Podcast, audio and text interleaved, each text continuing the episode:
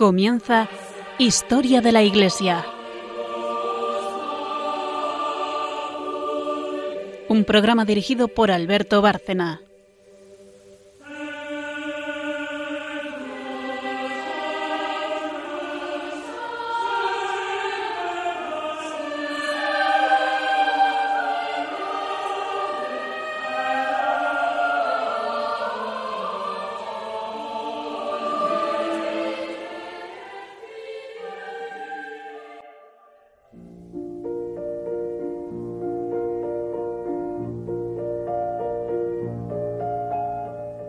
Buenas noches, oyentes de Radio María y de Historia de la Iglesia.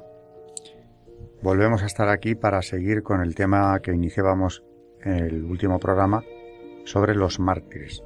Así, en general, los mártires. Y empezamos nada más que con conceptos muy generales sobre lo que es el martirio y el significado del, del mismo. Pero hoy vamos a ir profundizando un poco en las primeras etapas en las que se han dado mártires dejando al margen que ya María en el programa anterior nos hablaba de los macabeos, o sea que ya en el Antiguo Testamento aparecen mártires, y luego está el caso de San Juan Bautista, claro que también lo es. Tendremos que ir viendo los primeros mártires y luego iremos avanzando en la historia, porque para eso estamos en el programa que se llama así, Historia de la Iglesia. Antes de entrar en materia, buenas noches, María Ornedo. Buenas noches. Buenas noches, Carmen Tour de Montis. Buenas noches a todos. Y buenas noches, Pilar Tour de Montis, que vuelve a estar hoy con nosotros. Buenas noches.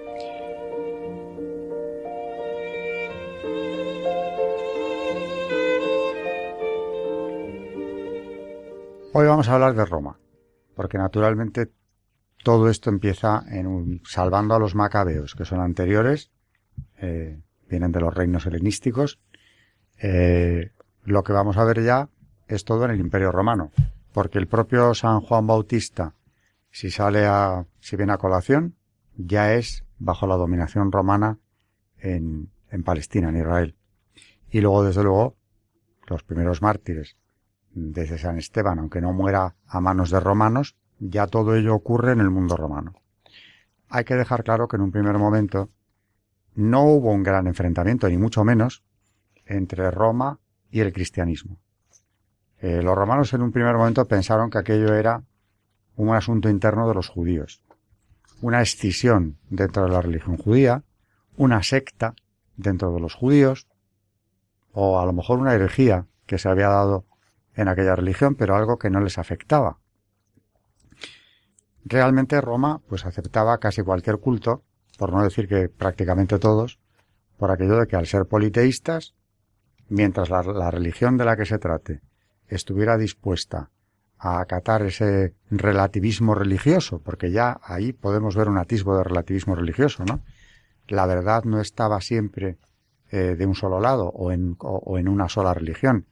Ellos tenían la suya propia, muy concreta, por supuesto muy relacionada con la religión de los griegos, aunque es distinta y tiene matices muy diferentes la religión romana, pero en definitiva estamos hablando de politeístas eh, paganos, por tanto, claro, politeístas, que todo esto de la revelación de Dios al hombre, como la tenemos nosotros eh, conocida desde la infancia, ¿no? La revelación que viene por la Biblia, el Antiguo y después el Nuevo Testamento, les era bastante ajeno y tampoco les planteaba grandes problemas.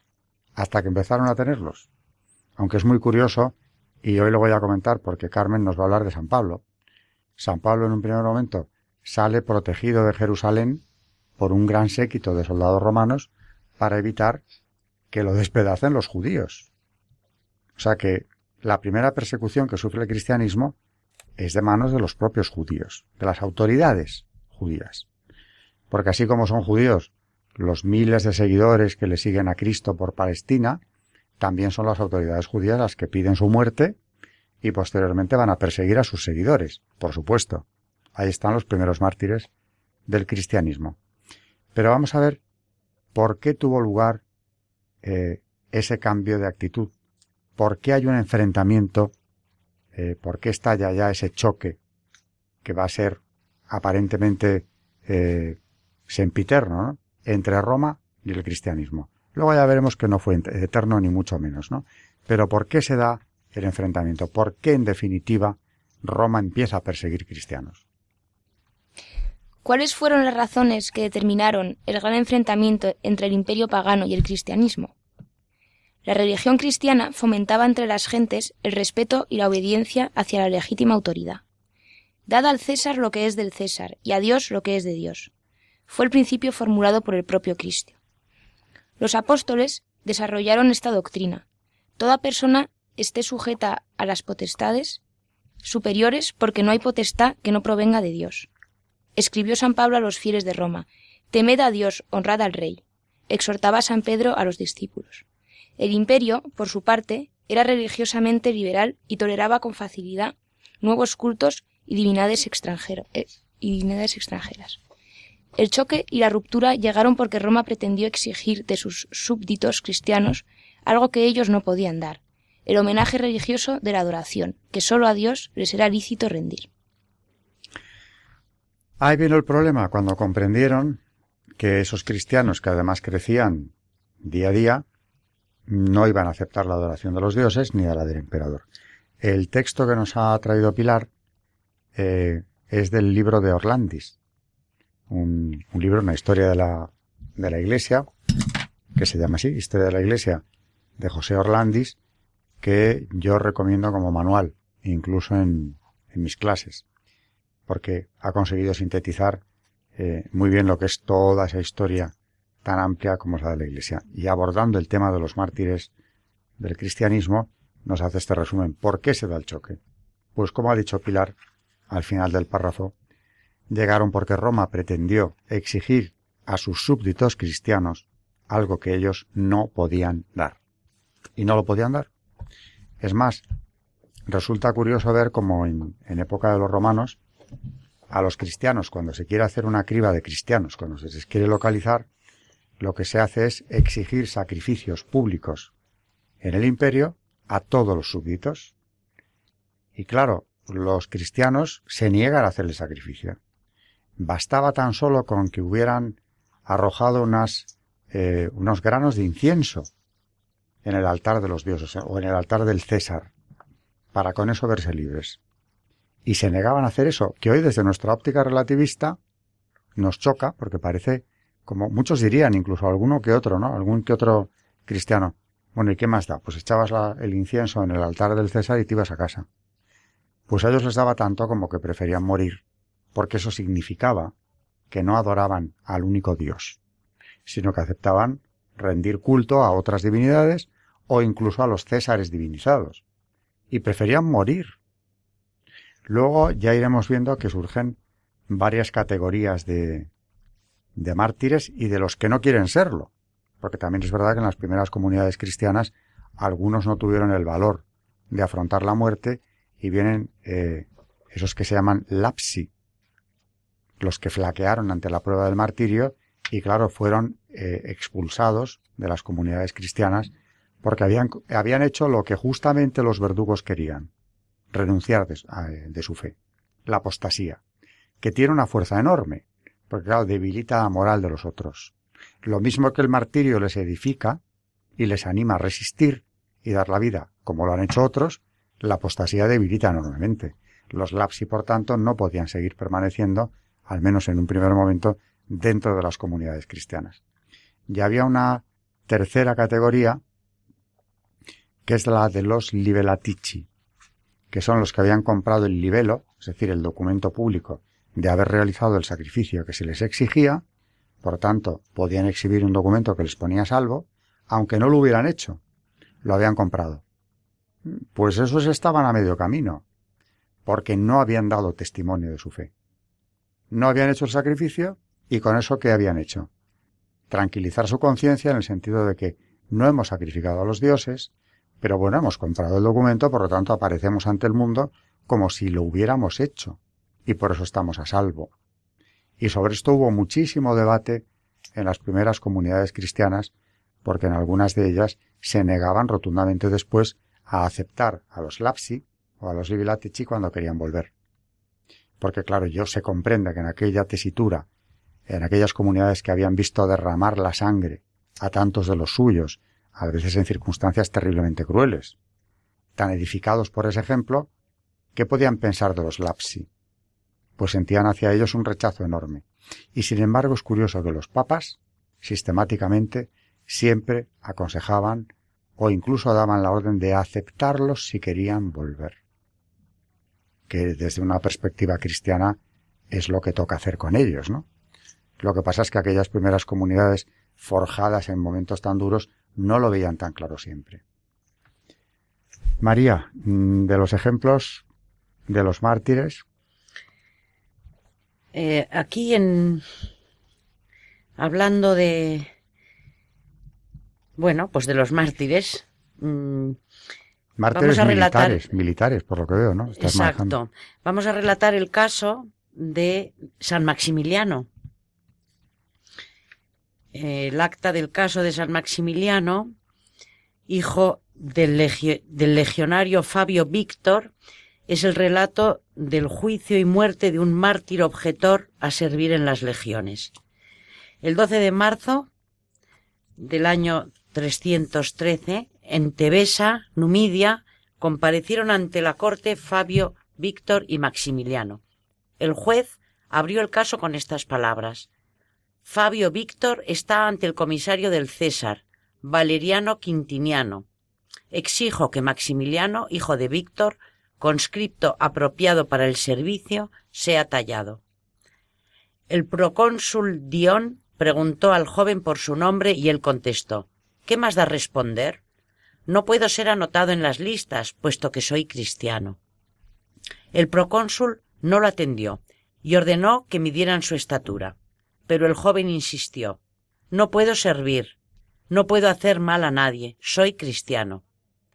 El procónsul repitió la orden y el encargado informó que Maximiliano medía unos setenta y cinco. Luego el procónsul dijo que se le debería de dar vestimenta militar, pero Maximiliano persistía. Nunca. No puedo ser soldado. Dion, debes servir o morir. Maximiliano, nunca serviré. Pueden decapitarme, pero no seré un soldado de este mundo, ya que soy un soldado de Cristo. Dion, ¿de dónde has sacado esas ideas? A lo que Maximiliano contesta, de mi conciencia y de aquel que me ha llamado. Dion a Fabio Víctor, corrige a tu hijo. Víctor, él tiene sus ideas y no cambiará. Dion a Maximiliano, sé un soldado y acepta el emblema del emperador. Maximiliano, no acepto el emblema, llevo conmigo el signo de Cristo mi Señor. Dion, te enviaré a tu Cristo inmediatamente. Maximiliano, no puedo pedir nada mejor. Hazlo pronto, que allá está mi gloria. Dion dice al oficial de reclutas, dadle el uniforme. Maximiliano, no lo aceptaré. Si tú insistes, le quitaré la efigie del emperador. Soy un cristiano, y no se me permite portar en el cuello ese emblema, puesto que ya llevo la sagrada señal de Cristo, el Hijo de Dios vivo a quien tú no conoces. El Cristo que sufrió por nuestra salvación, y a quien Dios nos entregó para que muriera por nuestros pecados. Es Él, es a Él a quien todos nosotros los cristianos servimos, a Él a quien seguiremos, pues Él es Señor de la vida y el autor de nuestra salvación. Dion, únete al servicio y acepta el emblema, o si no perecerás miserablemente. Maximiliano, no pereceré. Mi nombre está ya desde ahora delante de Dios. Me rehúso a servir. Dion, eres un hombre joven y la profesión de las armas va de acuerdo a tus años. Sé un soldado. Maximiliano, mi ejército es el de Dios, y no puedo pelear por este mundo. Como te digo, soy cristiano. Dion, hay soldados cristianos al servicio de nuestros soberanos Diocleciano y Maximiano, Constantino y Galerio. A lo que dice Maximiliano, eso es cosa de ellos, yo también soy cristiano y no puedo servir. Dion, ¿pero qué daño pueden hacer los soldados? Maximiliano, tú lo sabes bien. Dion, si no haces tu servicio, te condeno a muerte por desacato al ejército. Maximiliano, no moriré. Si me voy de este mundo, mi alma irá con Cristo mi Señor. Dion, anoten su nombre. Tu rebeldía te hace rehusar el servicio militar, y serás castigado por ello para escarmiento de los demás. Procedió entonces a leer la sentencia. Maximiliano ha rehusado el juramento militar por rebeldía. Deberá ser decapitado. Maximiliano tenía veintiún años, tres meses y dieciocho días de edad cuando fue decapitado. Analizando brevemente la valiente decisión de San Maximiliano, vemos que el rechazo al servicio militar no se da por vagancia, irresponsabilidad, cobardía o comodidad. Ello queda excluido por el hecho de saberse en trance de muerte si se niega, sino por las mismas razones que se repiten una y otra vez entre los soldados convertidos a la fe en Cristo, por no aceptar la imagen del emperador, por las prácticas idólatras que conlleva, y no querer realizar el sacramentum, por las razones descritas. Los detalles no carecen de importancia. El culto a Dios se manifiesta de muchas maneras. La fidelidad a Cristo también. Los signos son importantes. El quemar incienso parece una tontería, no lo es si se le da el significado que se le estaba dando en los altares del emperador o de los dioses. Vamos a entrar ya, eh, antes de irnos al santo, que es San Pablo, porque seguimos con mártires, apóstoles mártires, aunque este mm, es un apóstol distinto, no es uno de los doce, pero es uno de los pilares de la Iglesia. Y por eso su festividad, como nos recordaba Carmen, es el mismo día que la de San Pedro. Vamos a entrar ya en una cuestión mucho más concreta. Pilar nos leía antes el por qué Roma choca con el cristianismo. Nos va a contar ahora también resumidamente del mismo, del mismo texto cómo empieza la primera persecución. Es decir, cómo se rompen ya las hostilidades, o, mejor dicho, cómo se abalanza el imperio romano sobre esas comunidades cristianas. Porque, ¿cómo, se, cómo ocurrió eso? Pues las circunstancias que rodearon a la primera persecución la, neroniana, fueron pródigas, pródigas en consecuencias, pese a que esa persecución no parece haberse extendido más allá de la urbe romana. La acusación oficial hecha a los cristianos de, de ser los autores de un crimen horrendo e incendio de Roma contribuyó de modo decisivo a la creación de un estado generalizado de opinión pública profundamente hostil para con ellos. El cristianismo era considerado por el historiador Tácito superstición detestable, nueva y peligrosa, según Suetonio, perversa y extravagante. Para Plinio el joven, el mismo Tácito calificaba a los cristianos de enemigos del género humano, y no puede, por tanto, sorprender que el vulgo atribuyese a los discípulos de Cristo más, los más monstruosos desórdenes, infanticidios, antropofagia y toda suerte de nefandas maldades. Los cristianos a las fieras, dirá Tertuliano, se convirtió en el grito obligado en toda suerte de motines y alargadas populares. Bien, se acabó la tolerancia y empieza con Nerón la primera de las persecuciones. Como ha dicho Pilar, es una persecución, parece ser que eh, estrictamente romana dentro de la urbe, dentro de la capital del imperio, que es donde estaba en ese momento, nada menos que el centro de la iglesia, ya, ya estaba el jefe de la iglesia allí, el primer papa nombrado por Cristo. Vamos a hacer una pausa y luego enlazando con esto, esa introducción a la primera persecución que nos ha hecho Pilar, Carmen nos va a hablar ya de San Pablo, uno de esos mártires de esa primera persecución.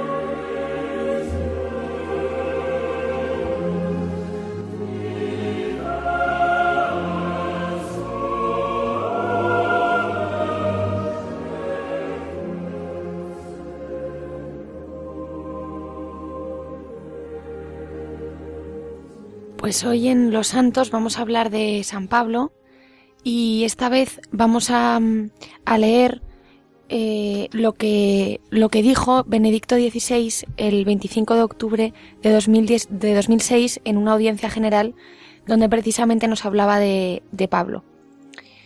Dice, queridos hermanos y hermanas, hemos concluido nuestras reflexiones sobre los doce apóstoles. El primero de estos, llamado por el Señor mismo, por el resucitado, a ser también el auténtico apóstol, es sin duda Pablo de Tarso brilla como una estrella de primera magnitud en la historia de la Iglesia, y no solo en la de los orígenes. San Juan Crisóstomo lo exalta como personaje superior, incluso a muchos ángeles y arcángeles. Dante Alighieri, en la Divina Comedia, inspirándose en la narración de San Lucas en los Hechos de los Apóstoles, lo define sencillamente como vaso de elección, que significa instrumento escogido por Dios. Otros lo han llamado el decimotercer apóstol, y realmente él insiste mucho en que es un verdadero apóstol, habiendo sido llamado por el resucitado o incluso el primero después del único. Ciertamente, después de Jesús, Él es el personaje de los orígenes del que tenemos más información, pues no solo contamos con los relatos de San Lucas en los Hechos de los Apóstoles, sino también con un grupo de cartas que provienen directamente de su mano y que sin intermediarios nos revelan su personalidad y su pensamiento. San Lucas nos informa de que su nombre original era Saulo, en hebreo Saúl, como el rey Saúl, y era un judío de la diáspora, dado que la ciudad de Tarso está situada entre Anatolia y Siria. Muy pronto había ido a Jerusalén para estudiar a fondo la ley mosaica a los pies del gran rabino Gamaliel. Había aprendido también un trabajo manual y rudo, la fabricación de tiendas, que más tarde le permitirá proveer él mismo a su propio sustento sin ser una carga para las iglesias. Para él fue decisivo conocer a la comunidad de quienes se declaraban ser discípulos de Jesús. Por ello tuvo noticia de una nueva fe, un camino nuevo, como se decía, que no ponía en el centro la ley de Dios, sino la persona de Jesús, crucificado y resucitado, a quien se le atribuía el perdón de los pecados. Como judío celoso, consideraba este mensaje inaceptable, más aún, escandaloso, y por eso sintió el deber de perseguir a los discípulos de Cristo, incluso fuera de Jerusalén. Precisamente en el camino hacia Damasco, a inicios de los años 30, Saulo, según sus palabras, fue alcanzado por Cristo Jesús. Mientras San Lucas cuenta el hecho con abundancia de detalles, la manera en que la luz del resucitado le alcanzó, cambiando radicalmente toda su vida, él en sus cartas va a lo esencial, y no solo habla de una visión, sino también de una iluminación, y sobre todo de una revelación y una vocación en el encuentro con el resucitado. De hecho, se definirá explícitamente apóstol por vocación, o apóstol por voluntad de Dios como para subrayar que su conversión no fue resultado de pensamientos o reflexiones, sino fruto de una intervención divina, de una gracia divina imprevisible. A partir de entonces todo lo que antes tenía valor para él se convirtió paradójicamente, según sus palabras, en pérdida y basura, y desde aquel momento puso todas sus energías al servicio exclusivo de Jesucristo y de su Evangelio. Desde entonces su vida fue la de un apóstol deseoso de hacerse todo a todos, sin reservas, de aquí se deriva una lección muy importante para nosotros. Lo que cuenta es poner en el centro de nuestra vida a Jesucristo, de manera que nuestra identidad se caracterice esencialmente por el encuentro, por la comunión con Cristo y con su palabra. A su luz cualquier otro valor se recupera y a la vez se purifica de posibles escorias. Otra lección fundamental que nos da Pablo es la dimensión universal que caracteriza su apostolado. Sintiendo agudamente el problema del acceso de los gentiles, o sea, de los paganos a Dios, que en Jesucristo crucificado y resucitado ofrece la salvación a todos los hombres sin excepción, se dedicó a dar a conocer este Evangelio, literalmente buena nueva, es decir, el anuncio de gracia destinado a reconciliar al hombre con Dios, consigo mismo y con los demás. El punto de partida de sus viajes fue la iglesia de Antioquía de Siria, donde por primera vez se anunció el Evangelio a los griegos y donde se acuñó también la denominación de cristianos, es decir, creyentes en Cristo. Desde allí en un primer momento se dirigió a Chipre, luego a Asia Menor, y después a las de Europa. Más importantes fueron las ciudades de Éfeso, Filipos, Tesalónica, Corinto y sin olvidar Berea, Atenas y Mileto. En su apostolado no faltaron dificultades que afrontó con valentía por amor a Cristo. Él mismo recuerda que tuvo que soportar trabajos, cárceles, azotes, muchas veces peligros de muerte. Tres veces fui azotado con varas, una vez lapidado, tres veces naufragué, viajes frecuentes, peligros de ríos, peligros de salteadores, peligros de los de mi raza, peligros de los gentiles, en la ciudad, en despoblado, por mar, peligros entre falsos hermanos, trabajo y fatiga, noches sin dormir, muchas veces hambre y sed, muchos días sin comer, frío y desnudez, y aparte de otras cosas, mi responsabilidad diaria, la preocupación por todas las iglesias. En un, en un pasaje de la carta a los romanos se refleja su propósito de llegar hasta España, el extremo de Occidente, para anunciar el Evangelio por doquier hasta los confines de la tierra, entonces conocida. ¿Cómo no admirar a un hombre así? ¿Cómo no dar gracias al Señor por habernos dado un apóstol de esta talla? Es evidente que no hubiera podido afrontar situaciones tan difíciles si no hubiera tenido una razón de valor absoluto ante la que ningún límite podía considerarse insuperable. Para Pablo, como sabemos, esta razón es Jesucristo, de quien escribe El amor de Cristo nos apremia al pensar que murió por todos para que ya no vivan sí para que ya no vivan para sí los que viven, sino para aquel que murió y resucitó por ellos. De hecho, el apóstol dio el testimonio supremo con su sangre bajo el emperador Nerón, aquí en Roma, donde conservamos y veneramos sus restos mortales. San Clemente Romano, mi predecesor en esta sede apostólica en los últimos años del siglo I, escribió Por la envidia y rivalidad mostró Pablo el galardón de la paciencia, después de haber enseñado a todo el mundo la justicia y de haber llegado hasta el límite de Occidente. Sufrió el martirio ante los gobernantes, salió así de este mundo y marchó al lugar santo, dejándonos el más alto dechado de perseverancia.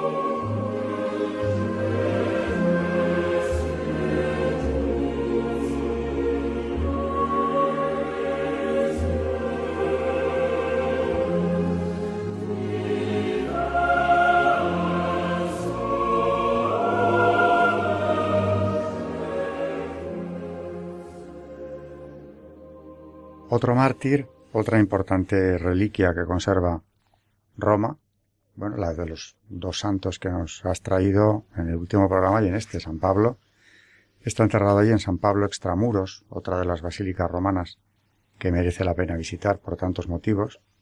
Fue, fue asesinado allí y se le representa con la espada, precisamente porque es el instrumento con el que fue asesinado. Eh, otro ejemplo.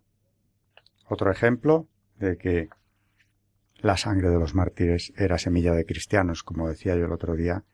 Esa frase de Tertuliano hay que recordarla cuando veamos eh, lo que está ocurriendo en el mundo, mm, lo que está ocurriendo ahora mismo, ¿no? Con los cristianos en tantos lugares, pues yo lo pensaba el otro día, ¿no? Eh, con toda la tristeza y también el, el rechazo que nos tiene que provocar esa violencia contra ellos, tenemos que pensar esto traerá cristianos. Lo que dije el último día lo repito hoy. El demonio trabaja para Dios. Muy a su pesar. Me decía, decía un chico muy joven hace poco. Así, le suena raro, ¿no? Pero sí, trabaja para Dios.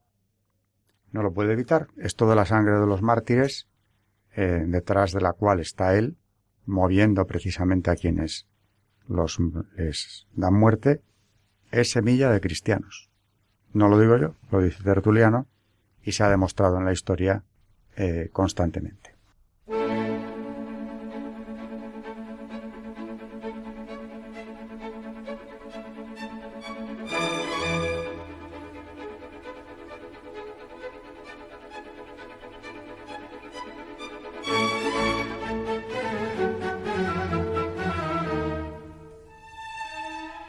Bien, pues eh, volvemos con el Magisterio de la Iglesia.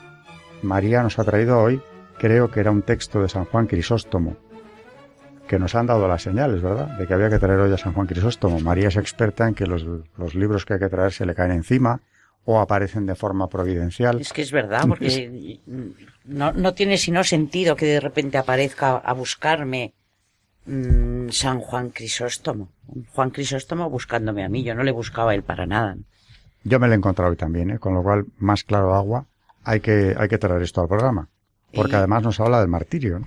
Pues sí, además que los santos padres, yo creo que hoy en día, claro, esto de que los, los que saben dentro de la iglesia, eh, les, les traen mucho a sus homilías ahora los santos padres. Yo me doy cuenta que hay como una especie de renacer de, de estos santos padres que estaban muy cerca de los apóstoles, los que más cerca han estado dentro de la historia de la Iglesia y que tanto nos pueden enseñar.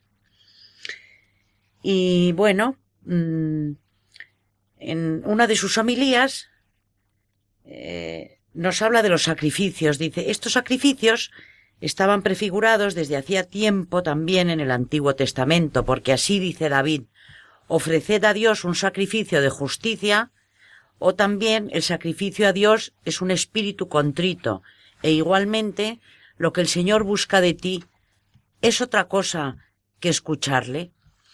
No pedías holocausto ni víctima, entonces dije, heme aquí que vengo, oh Dios, para hacer tu voluntad.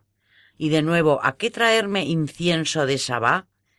Y otro, aparta de mi lado la multitud de tus canciones, no quiero oír la salmodia de tus arpas. Pero en su lugar otro dice, quiero misericordia, no sacrificios. ¿Ves con qué sacrificio se complace Dios? ¿Te das cuenta cómo desde hace tiempo aquellos sacrificios de animales ya no valían nada, mientras que estos espirituales los habían reemplazado? Por eso debemos ofrecer estos.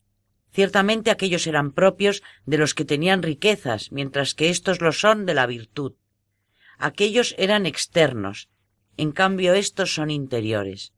Aquellos los podía hacer cada uno, pero estos sólo algunos. Lo mismo que un hombre es mejor que una oveja, así también los sacrificios espirituales, en efecto, puesto que es tu alma la ofrecida en sacrificio. Existen algunos sacrificios que son realmente holocaustos, los cuerpos de los santos mártires. En ellos son santos tanto el cuerpo como el alma, pues ambos exhalan para Dios un perfume agradable. También tú puedes, si quieres, ofrecer ese mismo sacrificio. ¿Y si el cuerpo no es consumido por el fuego? Pero puede serlo por otra clase de fuego, el de la pobreza voluntaria y el de la aflicción. En efecto, cuando uno puede vivir con lujo y opulencia pero elige una vida laboriosa y muy amarga y mortifica el cuerpo, ¿acaso eso no es un holocausto? Mortifica tu cuerpo, crucifícalo y recibirás también la corona del martirio. Lo que realiza la espada allá es lo mismo que hace aquí la buena voluntad. No te abrase ni te consuma el deseo de riquezas, sino que esa misma pasión absurda debe ser disuelta y apagada por el fuego del Espíritu y debe ser troceada por la espada del Espíritu. El mejor sacrificio es el que no necesita de sacerdote, sino sólo del que lo ofrece. Un buen sacrificio es el consumado aquí abajo, pero aceptado con agrado allá arriba. ¿Acaso nos maravillamos de que el antiguo fuego que descendió del cielo consumiera todas las cosas? también ahora puede descender un fuego más maravilloso que aquel, y consumir todo lo que se presente, pero especialmente no quema, sino que sube hasta el cielo, y no produce cenizas, sino que lleva los regalos a Dios. Así eran las ofrendas de Cornelio. Tus oraciones y limosnas han subido como memorial ante la presencia del Señor. ¿Ves la mejor asamblea? Somos escuchados cuando nosotros mismos escuchamos a los pobres que se acercan a nosotros. Quien cierra sus oídos para no escuchar al pobre, tampoco será escuchado en sus oraciones por Dios, viene a decir el apóstol. Dichoso el que cuida del débil y del pobre. En el día de la desgracia le libera el Señor. Ese día no es otro día que aquel día que será terrible para los pecadores. ¿Qué significa el que cuida? El que piensa que es un pobre y comprende su aflicción, el que reconoce su aflicción y tiene en todo misericordia de él, y rápidamente. Cuando veas un pobre, no sigas adelante, sino piensa en lo que querrías si te encontraras en su situación. ¿No desearías que todos te hicieran el bien? Piensa que el pobre es un hombre libre como tú, que participa de la misma dignidad que tú y que adquiere todas las cosas en común contigo. Ahora bien, a este hombre, que no es en nada inferior a ti, muchas veces ni siquiera haces con él lo mismo que con tus perros. Ciertamente estos perros se sacian de pan, y sin embargo, aquel con frecuencia se acuesta teniendo necesidad de alimento, y siendo un hombre libre, es menos estimado que tus esclavos. Bien, pues eh, los padres de la Iglesia, como decías eh, tú hace un momento, naturalmente son referencia eh, continua en todo lo que es la doctrina de la Iglesia, que es precisamente lo que Lutero negó, la tradición, la patrística, toda esta obra admirable que además es tan fácil de entender que llega tan fácilmente a nosotros, ¿no?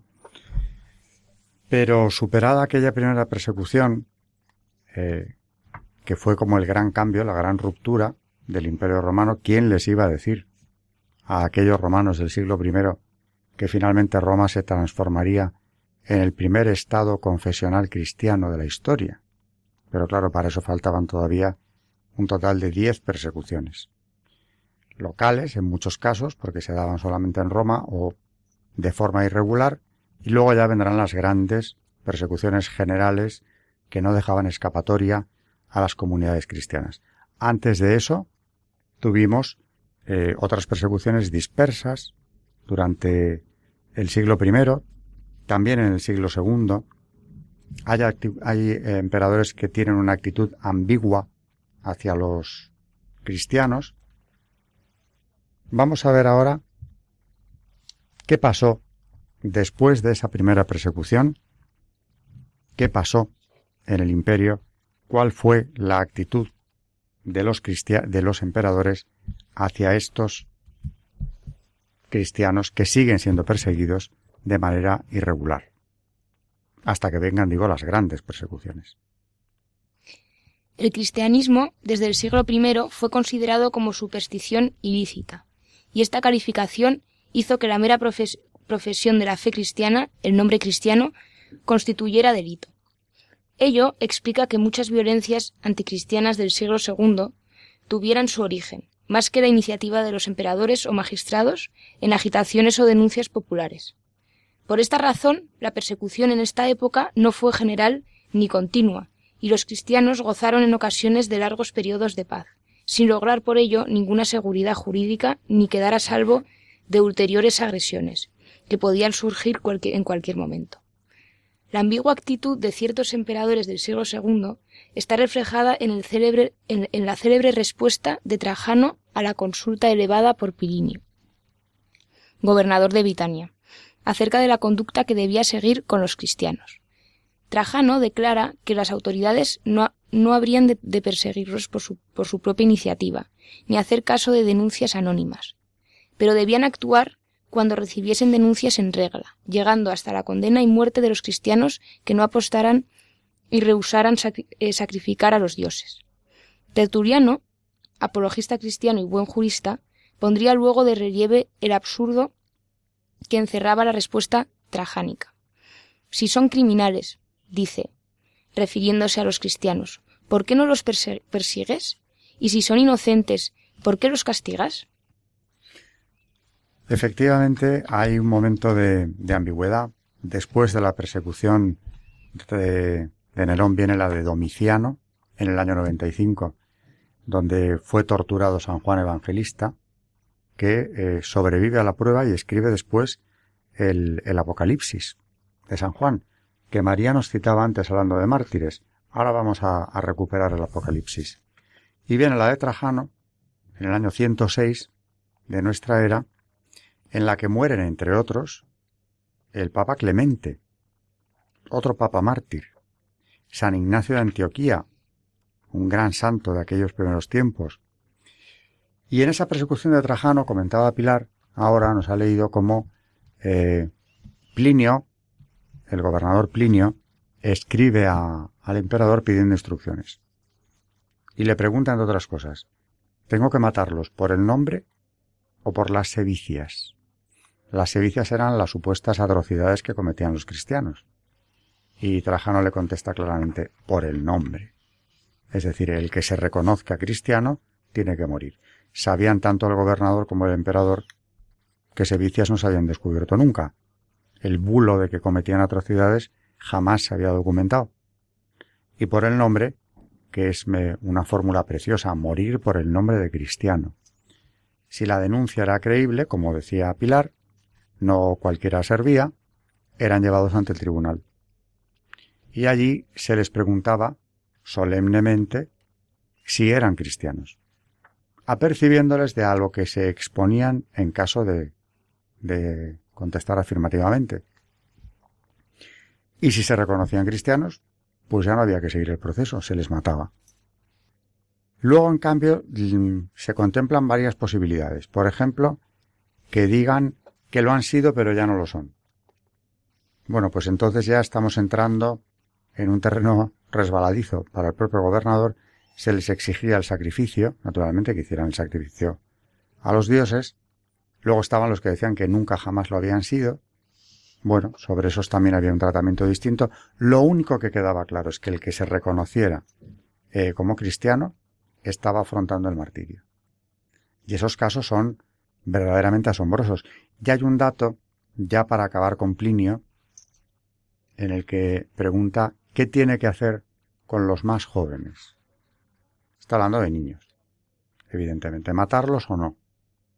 Y Trajano no contesta. No contesta porque nunca contestaban a esa pregunta. Eso quedaba al libre al arbitrio del gobernador local. Algunos deciden eliminar a los niños y otros no. Niños mártires ha habido bastantes. Aquí traeremos alguno, ¿no? Pero en definitiva, lo que Plinio quería era una modus operandi. ¿Qué hacer con ellos? Y queda claro, por el nombre. Eso sí, si se reconocen hay que matarlos. Pero eso ocurría en ese lugar eh, del Ponto, cercano al Ponto, donde estaba como gobernador Plinio, que quiere dejar las cosas claras. No es desde luego el único sitio donde hubo persecución, pero no estamos hablando todavía de las generales. Y volviendo al Apocalipsis, el propio San Juan, que ha pasado por las torturas de los mártires eh, con una protección desde luego especial, escribe luego en Patmos este, este que es el último libro de la Biblia, el Apocalipsis, donde habla de mártires de forma muy, muy clara dentro de todo lo interpretable que es el, Apocalipsis. Y sobre el Apocalipsis hay verdaderos tratados en los que no vamos a entrar. Pero el tema de los mártires aparece con gran claridad. Sí, en Apocalipsis 24 dice, vi las almas de los que habían sido decapitados a causa del testimonio de Jesús y de la palabra de Dios, y a todos los que no habían adorado a la bestia ni a su imagen, ni habían recibido su marca en la frente o en la mano. Ellos revivieron y reinaron con Cristo durante mil años. Los que habían muerto por Cristo y los que no habían adorado a la bestia. Yo no sé eso en qué momento en qué momento ocurrirá. En los últimos tiempos, no cabe duda. Bueno, creo yo, interpreto que eh, volviendo siempre a esa figura que yo creo que es tan útil de las dos ciudades de San Agustín, vamos, de la ciudad de Dios, en esas dos ciudades él distinguía los dos, los dos bandos, diversos y adversos, el bando de Jesucristo y el de Satanás. Es decir, desde el pecado original, dice San Agustín, el humano linaje está dividido, como decía luego León XIII tomando a San Agustín en su condena de la masonería, en Humanum Genus, está dividido en dos bandos. Eso ya el profeta Simeón, cuando el niño Jesús va a ser presentado en el templo, lo dice. Este será puesto como bandera discutida. Hay dos bandos. Bueno, pues yo creo que claramente todos los que han adorado a lo que no era Jesús, a lo que no era Dios, han adorado a la bestia.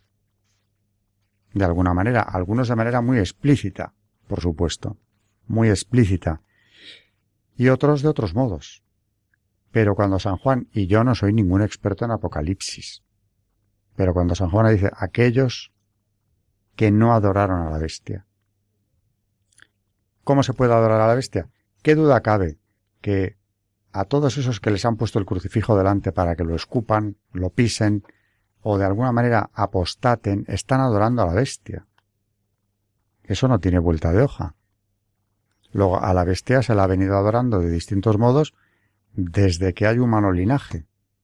Y se sigue haciendo. Bueno, pues eh, en el Apocalipsis esta referencia a los mártires está clarísima. Y, y yo pensaba hablando de niños mártires Habrá que hablar aquí también de algunos de estos, San Pancracio, por ejemplo, que es uno de los mártires de la Eucaristía, los santos justo y pastor. Hay muchos niños mártires.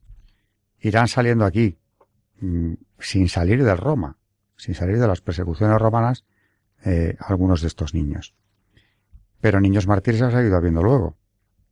Por ejemplo, el niño cristero, que ha sido canonizado hace poco, José eh, Sánchez del Río, es un niño, un adolescente, que prefiere morir a jurar. Y cuando en la guerra cristera, en 1928, es decir, hace bien poco, siglo XX, eh, quienes le estaban torturando de forma atroz, le arrancaron la piel de los pies, le hicieron andar después hasta el lugar donde lo iban a ejecutar, le hicieron la misma prueba que tantas veces. Si blasfemaba, le salvaban. Y el niño cristero seguía gritando Viva Cristo Rey hasta el último instante. Los que le estaban proponiendo la blasfemia como modo de salvación, no sé hasta qué punto consciente o no conscientemente, pero estaban sirviendo a la bestia. Y el niño cristero tenía muy claro a quién quería servir. Cuando se va a ir a la guerra con los cristeros, que es una guerra de religión, por supuesto, como su nombre indica, eh, su madre, que no le desanima, pero claro, eh, ante él se muestra muy entristecida por esta decisión del niño y le hace pensar sobre esta decisión que va a tomar. El niño le contesta, nunca ha sido tan fácil ganar el cielo. Porque él sabe, y luego fíjate por dónde, ¿no? realmente acabó siendo mártir, pero él sabe que a lo que él va, que es aceptar la muerte por Cristo, con toda probabilidad, aunque él no tenía edad ni de combatir, y se lo dice a su madre. Nunca ha sido tan fácil ganar el cielo. O sea, acepta el martirio antes de irse de casa. Y luego, pues mira, por designio de Dios, efectivamente es lo que le esperaba, ¿no? Eh, con una muerte terrible, por cierto. Ha sido canonizado. Ha sido canonizado eh, pues yo creo que ha sido el último mes de octubre, eh, José Sánchez del Río. Pues con el mismo espíritu que aquellos que en Roma o que hoy, hoy mismo, en Egipto, aceptan morir por Cristo, ese espíritu se ve siempre y qué casualidad, ¿no? Que siempre aparezca la tentación diabólica. Blasfema y te salvas. Bueno, algún último comentario, María, de, de todo lo que tienes preparado, que ya irá saliendo si no soy, ¿no? Sí, es que hay tantos, tantos santos mártires y, y, en esta parte del Imperio Romano es que es muy entretenido, vamos, son como para, para relatar algunos casos, ¿no? El caso del centurión Marcelo, que era, bueno, pues súper creyente, ¿no? Y, y bueno, Dice, Tertuliano mm, definía eh, como pompa diaboli el que, bueno, pues estas, estas, estas conversiones y que, bueno, que el, que el creyente no pasaba por el aro, ¿no? Que no se negaba a apostatar. Y, bueno, un testimonio mm, de quien de quien tras la conversión del paganismo al cristianismo, eh, lo encontramos en el Salmo 115 sobre los ídolos hechos por el hombre y su adoración, que creo que, que viene al caso, ¿no?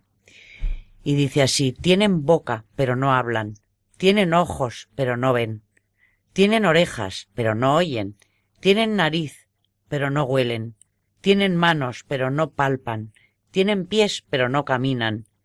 Ni un solo sonido sale de su garganta. Como ellos serán los, los que los fabrican, los que ponen en ellos su confianza. Bueno, pues es una definición, ¿no? De, de estos, de estos martirios tan, tan espantosos, ¿no? Pero hay, hay muchísimos, muchísimos santos. San Marino, y, por ejemplo, cuenta el obispo Eusebio de Cesarea, en la historia eclesiástica, que Marinus, estacionado en Cesarea, Palestina, en época de Valeriano, había una plaza vacante para centurión y Marinus fue llamado para el ascenso. Y en una ceremonia oficial se le iba a entregar el bastón de Sarmiento cuando surge otro hombre acusándole de ser cristiano y negar los dioses de estados romanos, por lo que no le correspondería en ningún caso este puesto, reclamando el ascenso para sí mismo. Preguntando Marinus sobre esta acusación ante un juez, se, se confesó seguidor de Jesucristo, su Señor y Salvador, y afirmó que no existían las deidades paganas. El juez le dio unas horas para recapacitar, tiempo que Marinus usó para una conversación espiritual con el entonces obispo de Cesarea, Teotecán, Teotecno, acerca de la compatibilidad de la espada y del Evangelio.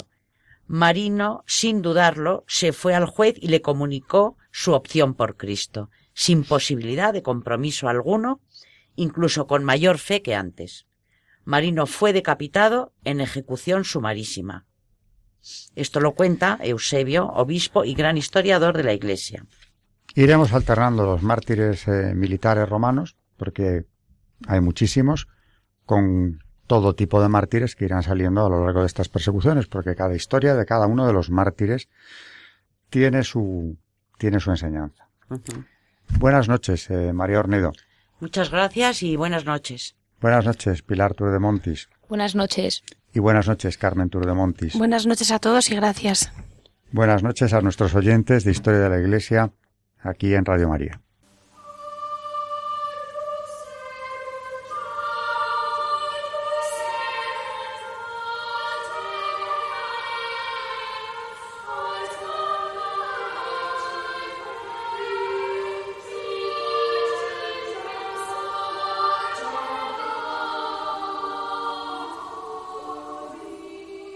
Han escuchado Historia de la Iglesia, un espacio dirigido por Alberto Bárcena.